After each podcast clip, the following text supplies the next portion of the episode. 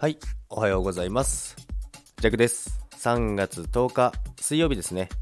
で今日はですね、久々に占いが上位ということで2位だったんですけども、思い切りの良さがこうそうしますよっていうことなんですけども、で、今日は皆さんご存知のあれということなんですけども、何かと言いますと、3月の月末にですね、ジャックはあの埼玉の方にちょっと行く用事があってですね、新幹線を使うんですよね。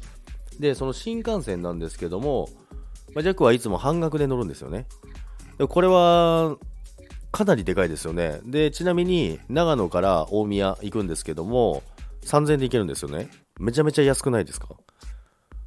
まあ、これは皆さんご存知だと思いますので、何か言いませんけども、ということで、今日は、今日はじゃないわ、今日も皆さんが良い一日になるように、ジャックは祈っております。それでは皆さん、いってらっしゃい。バイバイ。